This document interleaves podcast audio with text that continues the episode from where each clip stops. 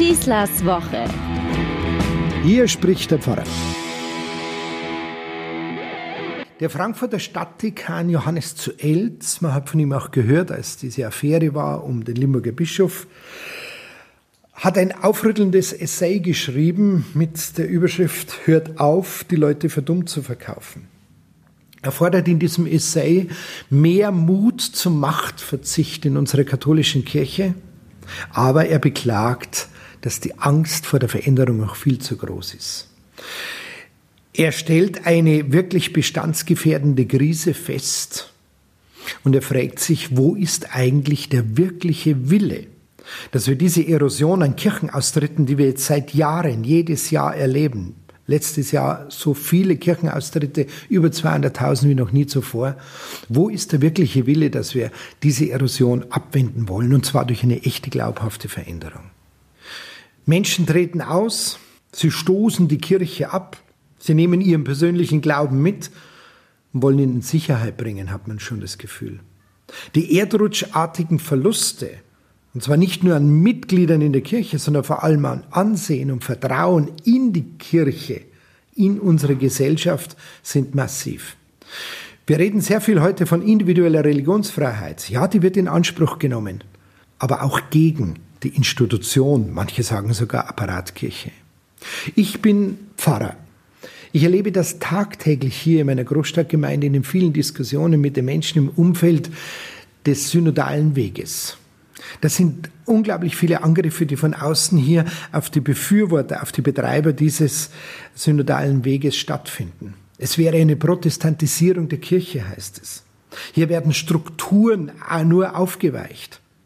Es geht nicht um eine Stärkung des Glaubens, sondern es geht den Leuten ja nur um äußere Veränderungen und nie um innere Heilung.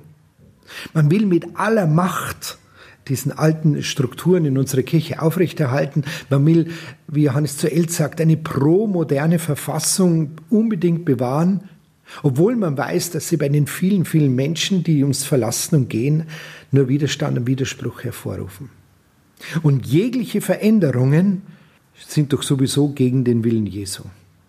Ich kann in diesen Gesprächen immer nur antworten, liebe Leute, strukturelle Reformen sind und bleiben strukturelle Reformen. Erstes Anliegen dieser Reformen ist, die Glaubwürdigkeit der Kirche wiederherzustellen. Der Grund für diesen synodalen Weg ist keine Reformlaune, die irgendwann einmal entstanden ist, sondern ein jahrzehntelanger Missbrauchsskandal, der unsere Glaubwürdigkeit mit Füßen getreten hat. Es heißt seitens der Kritiker, das Ziel kann nicht eine Strukturreform sein, es muss die Neuevangelisierung sein. Sicher, bin ich sofort mit dabei, immer dauernd. Mache ich seit über 30 Jahren, bin ich im Dienst der Kirche. Und ich möchte mir auch von niemandem meinen Missionseifer abstreiten lassen. Ich möchte genauso wie alle anderen und ich möchte, dass da keine Vorbehalte gemacht werden, den Weg frei machen, damit die Menschen Christus begegnen können. Aber Glauben, das wissen wir doch alle, muss jeder letztlich selbst. Wie kann ich auch jemandem den Glauben beibringen? Was kann ich denen schon beibringen? Das müssen die Leute selbst. Ich kann es nur vorleben. So haben wir es gelernt. Christus ist das Heiligtum, nicht die Kirche. Wir sind als Kirche der Weg zu ihm. Christus ist der Sohn Gottes. Die Kirche ist nicht Christus, sie ist seine Braut. Und die Kirche bekennt ihn und sie bekennt Gott als Vater, der ist, der war und der immer sein wird. Die Kirche aber Sie muss und kann sich ändern. Sie muss reagieren können auf neue, andere Lebenssituationen. Und genau das will der synodale Weg doch erreichen. Reagieren können und nicht erstarren. Das sollen Reformen eigentlich bedeuten und bringen. Einen ganz starken Satz hat Johannes Zuels in seinem Essay verwendet. Härte, hat er gesagt, ist nicht Stärke. Stärke bringt nur Erstarrung. Die Leute spüren es und sie werden es weiterhin ablehnen. Der synodale Weg ist ein Plädoyer für eine neue Machtverteilung in unserer Kirche. Und das würde auch die Möglichkeit bedeuten, mitzusprechen und mitzureden innerhalb der Kirche, wenn es um die Besetzung von Positionen von Pfarrerstellen oder auch von Bischofsstellen geht. Das ist keine gewaltsame Demokratisierung. Viele sind skeptisch. Sie sagen, die Gesprächsergebnisse des synodalen Weges können sowieso nicht umgesetzt werden, wenn Rom es nicht erlaubt. Und Rom will es nicht erlauben. Das wäre ein totales Desaster. Es wären wieder nur Worte, die gemacht werden, aber keine Reformen, die letztlich greifen. Und die letzte Chance für die Kirche wird vertan werden. Stimmt, das ist möglich, ist wirklich denkbar.